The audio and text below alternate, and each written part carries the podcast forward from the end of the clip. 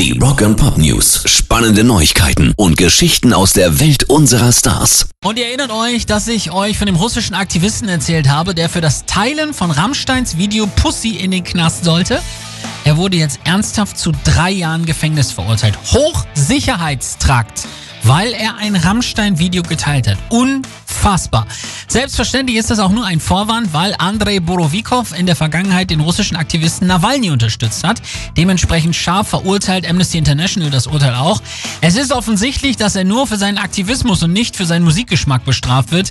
Die russischen Behörden sollten sich darauf konzentrieren, die von ihnen verursachte Menschenrechtskrise umzukehren und keine lächerlichen neuen Wege zu finden, um ihre Kritiker zu verfolgen und zum Schweigen zu bringen. Rock and Pop News. Gute Nachrichten kommen dafür von Ozzy Osbourne. Er hat schon wieder 15 Songs für sein neues Album fertig. Und das ist doch schon mal ein echter Hammer. Das hält mich am Leben, sagt er. Die letzten zwei Jahre waren Horror für mich. Der Sturz, die Pandemie, alles richtig, richtig heftig und sowas hält mich eben gesund. Ordinary Man, sein letztes Album, kam erst 2020 raus, jetzt also direkt ein Nachfolger und das unter diesen unterirdischen Voraussetzungen. Ich würde sagen, da wächst gerade einer vollkommen über sich hinaus. Pairs Rock and Pop News.